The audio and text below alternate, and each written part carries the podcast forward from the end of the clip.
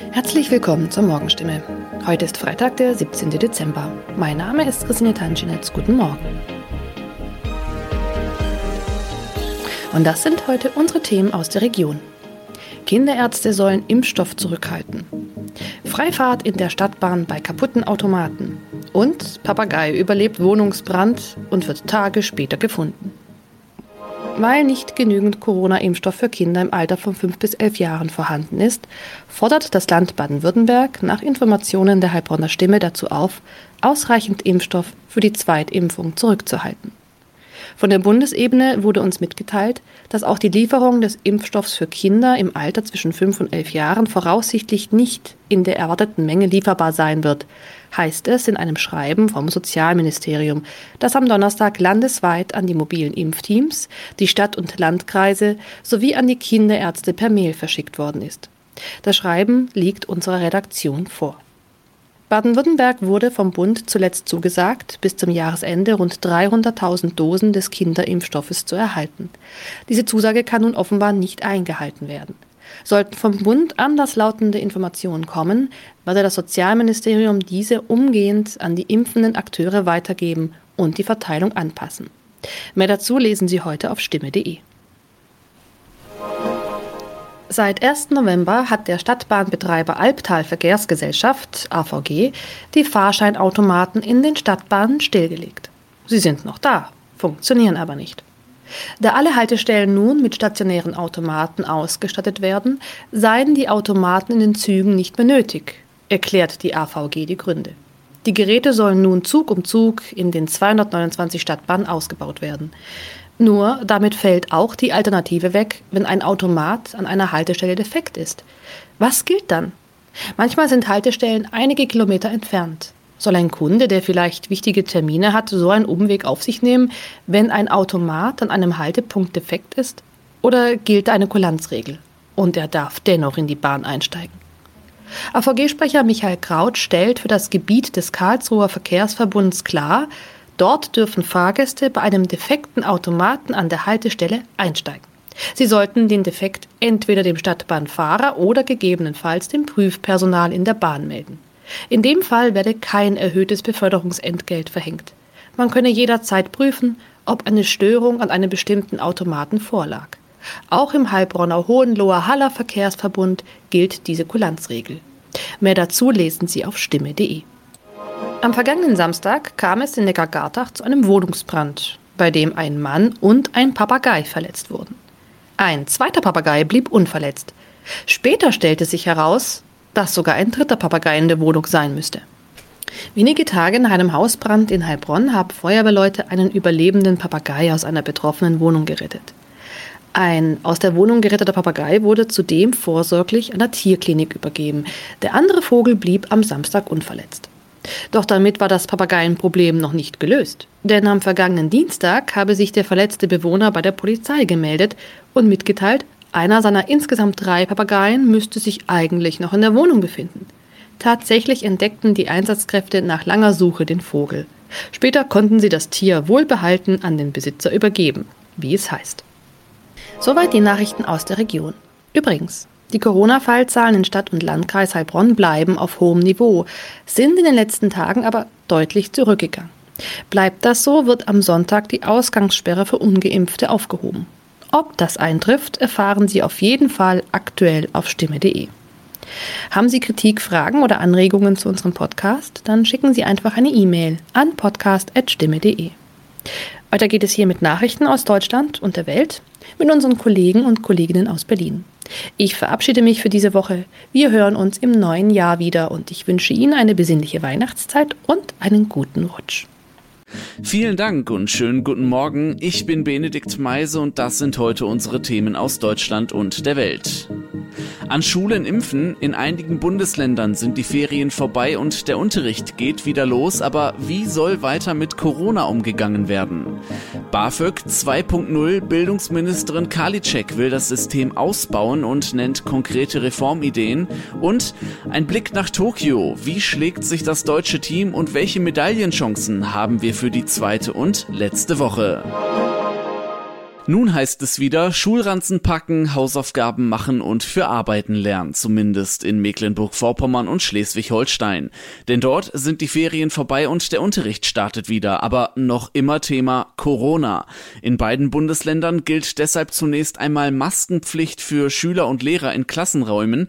Die Gesundheitsminister der Länder wollen heute aber unter anderem über Impfangebote für Jugendliche beraten. Impfen gegen Corona an der Schule, an der Berufsschule, an den Unis. Da sollen die Bundesländer bitte Angebote machen, wünscht sich das Bundesgesundheitsministerium. Außerdem ist in der Beschlussvorlage für die Gesundheitsministerkonferenz zu lesen, dass die Länder Impfungen für 12- bis 17-Jährige auch in den Impfzentren anbieten sollen. Aus zum Beispiel Sachsen-Anhalt kommt da Zustimmung. Die Ständige Impfkommission ist mit einer generellen Impfempfehlung für Kinder ab 12 noch zurückhaltend, will noch Studienergebnisse abwarten. Aus Berlin, Lea Matschullert.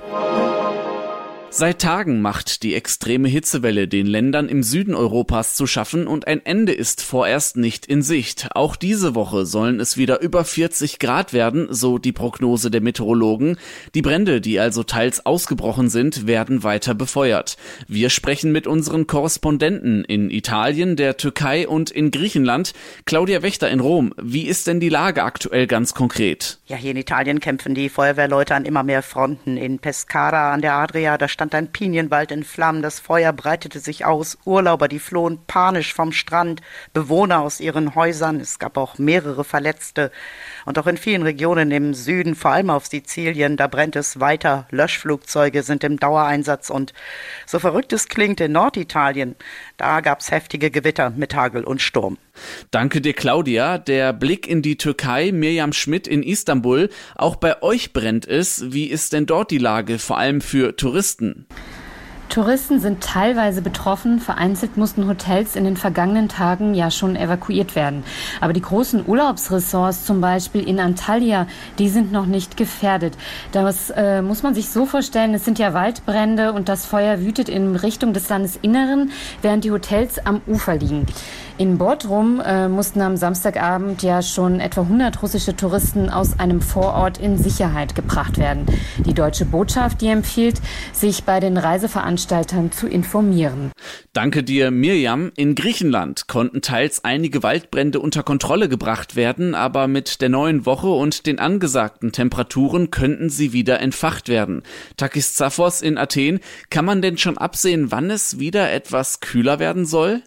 Ja, das ist, was die Menschen wissen wollen und keiner kann es genau sagen. Das Wetteramt sagte heute Morgen, es könnte so mit leichten Schwankungen bis Mitte August äh, so weitergehen. Viele Meteorologen befürchten, dass es einen Hitzerekord geben wird mit mehr als 48 Grad. Diese Temperatur ist die höchste, die je in Europa gemessen wurde. Das war vor etwa 25 Jahren. Dankeschön, Takis. In Deutschland soll es übrigens die Woche nicht so warm werden, sondern nach Angaben des deutschen Wetterdienstes unbeständig und kühl. Studieren in Deutschland ist nicht ganz günstig. Ein Nebenjob, um die Kosten zu decken, reicht oftmals nicht aus. Viele machen sich deshalb auf den Weg zum BAföG-Amt. Doch dieses System soll reformiert werden. Das ist die Idee von Bildungsministerin Karliczek. Konkrete Vorschläge hat sie auch schon, beispielsweise die Altersgrenze für Studenten nach hinten schieben. Das Leben ändern und einfach mal was Neues studieren. Für viele Menschen, die über 35 sind, bleibt das nur ein Wunschtraum. Das Leben ist teuer, BAföG vom Staat, Fehlanzeige. Ministerin Karliczek würde das nach der Wahl gern ändern. Die Förderung, sagt sie, solle flexibler werden und nicht mehr automatisch mit der Regelstudienzeit auslaufen. Das BAföG müsse besser als bisher die neuen Bildungsbiografien abbilden, die nicht mehr so einheitlich ablaufen wie früher. Karliczek wünscht sich zudem auch, dass Zweitausbildungen vom Staat Staat finanziell unterstützt werden. Clemens Kurt, aktuelle Redaktion. Die Olympischen Spiele in Tokio gehen in die zweite und letzte Woche. Das deutsche Olympiateam hofft auf weitere Medaillen, unter anderem beim Schießen und bei den Vielseitigkeitsreitern. Einer ist schon wieder auf dem Weg nach Hause, Tennis-Olympiasieger Alexander Zverev. Thomas Bremser in Tokio, wie hat Alexander Zverev seine erste Nacht als Olympiagewinner denn verbracht? Ja, es war auf jeden Fall eine kurze Nacht. Zverev wurde gegen Mitternacht empfangen vom deutschen Team im Olympischen Dorf. War die schönste Woche meines Lebens. Ich bin mir sicher, das ist nicht die letzte Goldmedaille, die wir hier empfangen werden. Viel Erfolg allen noch. Am frühen Morgen ist er mit seiner Medaille schon wieder durchs olympische Dorf gegangen, hat davon ein Video gepostet und ist schon wieder auf dem Weg nach Frankfurt. Eigentlich steht nächste Woche schon das nächste Turnier in Kanada an, aber ich werde vielleicht mir doch ein, zwei Wochen Zeit nehmen und vielleicht ein paar Turniere ausfallen lassen, weil das ist doch ein besonderer Moment für mich. Die US Open will er aber natürlich spielen Ende August. Es gibt auch Aufregung um eine belarussische Athletin bei den Olympischen Spielen. Die Läuferin Kristina Timonowskaja sollte nach Einschätzung der Opposition in Belarus von den autoritären Behörden ihres Landes aus Japan entführt werden. Was steckt dahinter?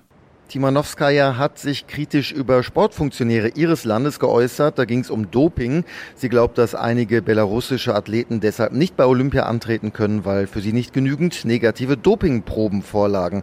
Und sie vermutet, dass sie jetzt mundtot gemacht werden soll. Die Version des belarussischen Olympischen Komitees ist eine andere. Die Funktionäre sagen, die Sportlerin sei von einem Arzt untersucht worden und der habe festgestellt, dass sie nicht in der mentalen Verfassung sei für Wettkämpfe. Timanowskaja sagt, das sei eine Lüge. Wie lief denn der mutmaßliche Entführungsversuch überhaupt ab? Timanowskaja sagt, sie wurde aufgefordert, ihre Tasche zu packen und wurde dann zum Flughafen gebracht. Dort hat sie sich aber geweigert, in den Flieger zu steigen und in einem Video das Internationale Olympische Komitee um Hilfe gebeten.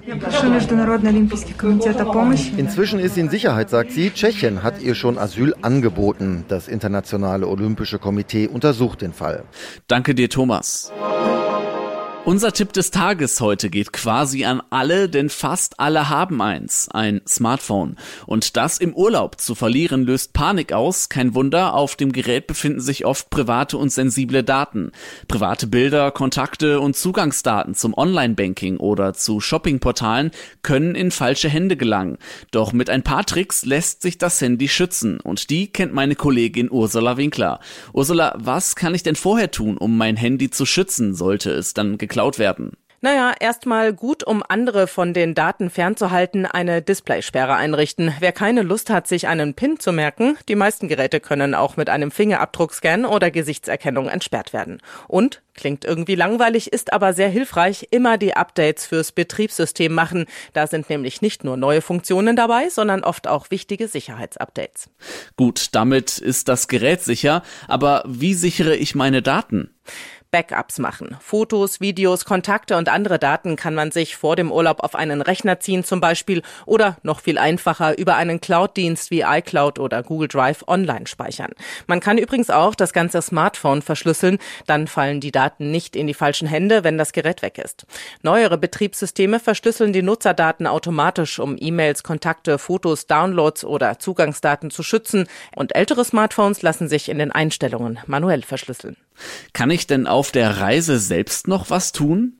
Ja, generell sollte man Apps nur aus offiziellen App Stores runterladen, um Schadanwendungen zu entgehen. Sonst muss nämlich das Gerät noch nicht mal weg sein, um die Daten zu gefährden. Und in offenen WLANs, wie zum Beispiel auf dem Marktplatz im Urlaub oder im Hotel, sollte man besser auf sensible Anwendungen wie mobiles Banking verzichten.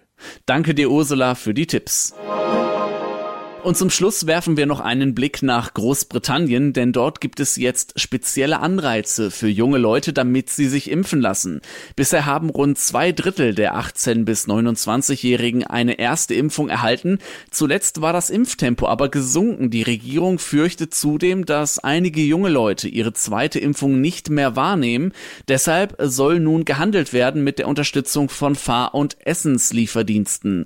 So kann beispielsweise die Fahrt zum Impfen kosten kostenlos sein oder aber die nächste Mahlzeit. Ja, oder aber es gibt Gutscheine. Ja, da würde ich doch sagen, das würde hierzulande auch klappen. Da bin ich mir sicher. Das war's von mir. Mein Name ist Benedikt Meise. Starten Sie gut in die neue Woche. Bis morgen.